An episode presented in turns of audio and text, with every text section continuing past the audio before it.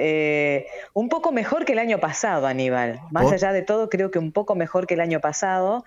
Eh, del 2020, que creo que fue un año que no nos vamos a olvidar nunca. Me parece que va a quedar ahí en el almanaque eh, muy, pero muy marcado, ¿no? Sí, por supuesto. Eh, porque, bueno, no es, es algo que nos pasó a nosotros, sino que le pasó al mundo, ¿no? Esto de la pandemia. Es cierto, es cierto. Y, todas las consecuencias que, ha acarreado, ¿no? Claro. Vos sabés que alguien decía la vez pasada que todos despotricábamos sobre el tema del año 2000 del año 2019, perdón que se me, se me complicó. Sí, pero el 2020 fue... y después sí, es verdad. Claro. Claro. y después vino nadie pensaba Nadie pensaba que íbamos a tener un 2020 como el que tuvimos y es verdad. Renegábamos del 2019 y después el 2020 fue peor. Pero bueno, eh, cosas que, que, que, nos dejó, cosas que nos cambió de ahora en adelante y algunas que creo que, bueno, ojalá nunca más este, tengamos que pasar, ¿no? Por supuesto. Eh, contame, Betty, que sé que estás siempre apurada vos. Eh, para de trabajar. Este, eh, decime, decime. No, mira, ahora en la tarde iba a hacer algunas cosas que del trabajo, pero pero más tranquilas, digamos. Así que iba a aprovechar un tiempo para hacer cosas para mí, del trabajo también. Está bien. Eh, pero bueno, acá estoy. Eh, quedé un ratito porque vamos a las seis, pero sé que hemos tenido varios llamados. Está bien, está bien. Vos sabés te, que. Te escucho, te escucho. No, quería saber cómo está el tema San Pedro, ¿viste? Porque eh, a veces uno relojea por ahí lo que tiene que ver con la información. a veces se nota que la pasa mal, a veces que la pasa más o menos. ¿Cómo está en la actualidad? ¿Cómo están las cosas? Mira, en cuanto a lo sanitario, eh, tuvimos un, en un momento en el 2020 bastante complejo, ¿no? Con, con este brotes de, COVID que se habían dado, que pensamos que por ahí iba a de alguna manera a, a perjudicar la, la, atención sanitaria, pero bueno, afortunadamente no pasó. Estuvimos ahí al borde de por ahí tener que este, dejar de atender a unas personas. En un momento estuvo la terapia intensiva del hospital en esa situación y como surgió el traslado de otros pacientes que estaban complicados de COVID, bueno, eh, pudieron seguir recibiendo, pero estuvimos ahí al borde del colapso en varias oportunidades.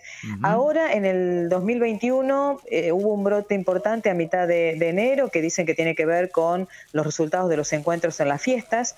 Eh, y la verdad que ahora ha bajado bastante, eh, Aníbal. Debo decirte que se trabajó muy bien en San Pedro.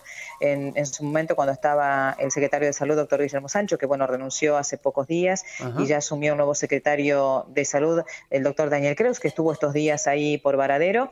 Eh, pero se trabajó muy, muy bien en forma organizada, este, con, con, mucho, este, con mucho esmero, con mucho esfuerzo, mucho empeño, horas y horas de, trabajo, no solamente de, todo un equipo en realidad, porque acá no tenemos que dejar de, mencionar a, los, eh, los, profesionales de la salud que estuvieron en la primera línea, médicos, médicas, enfermeros, enfermeras, mucamas, que estuvieron ahí.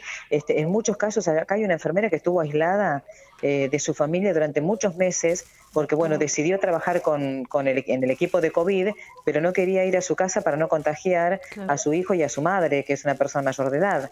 Así que han hecho un esfuerzo enorme en, eh, muchos de ellos. En cuanto a la, ya te digo, en cuanto a la cuestión sanitaria, y ahora hay una, una baja importante en los, en los contagios, eh, bueno, lo que lo hace un poco más, más relajado y más tranquilo, pero por el otro lado hay mucha gente, debo decir, como ocurre seguramente ahí en Baradero y en muchos lugares, ya hay gente que no respeta nada, ¿no? que no, no, no importa el uso del barbijo, que no importa la distancia, que no importa estar cerca de alguien, que bueno, la salida, las fiestas clandestinas, bueno, todo esto que ya, eh, digamos, es casi, eh, se podría decir normal, de lo que sucede en muchos lugares del país, ¿no? Y en el mundo también, porque esto de las fiestas clandestinas no es solamente aquí en la Argentina, ¿eh? Veía que en Alemania desbarataban alguna alguna fiesta también, en algún lugar de, de, algunos lugares de, países de Europa también estaba sucediendo lo mismo con las fiestas clandestinas. Eh, correcto.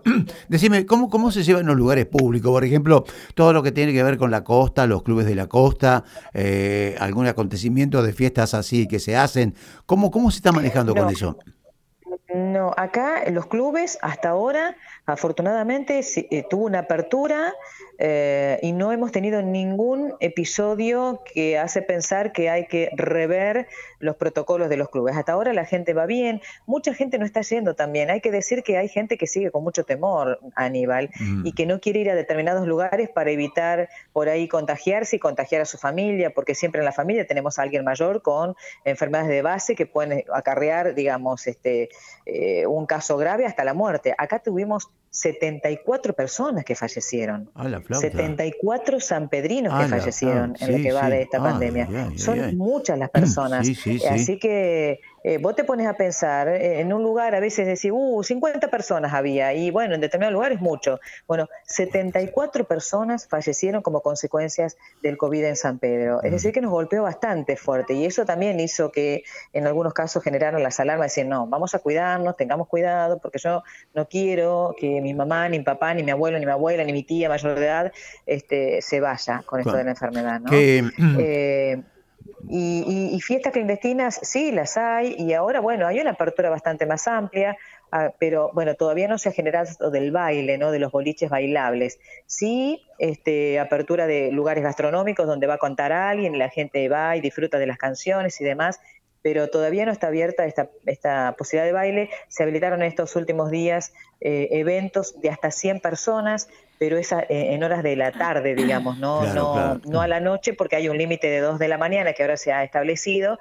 Y, y es eso, ¿no? Para que puedan, bueno, celebrar algún, algún aniversario casado, algún casamiento, bien, algún cumpleaños, está bien, está bien. pero en horas de la tarde, que no se consuma mucho alcohol tampoco, ¿no? Bien, bien. Eh, eh, para ir cerrando, eh, mi querida Betty, ¿qué- Sí, cómo, cómo- sí, después de todo esto que viene pasando, es decir, lo, lo- lo- lo- lo anterior, más después cuando en marzo apareció toda esta historia de este bichito, eh, y, y a Sí. la actualidad, ¿cómo, cómo, ¿cómo maneja San Pedro todo lo que tiene que ver? Yo la tengo por, siempre por una ciudad movida, este, ale- Ujú, sí, alegrona. claro. ¿Cómo, ¿Cómo está manejando todo el tema económico, digamos?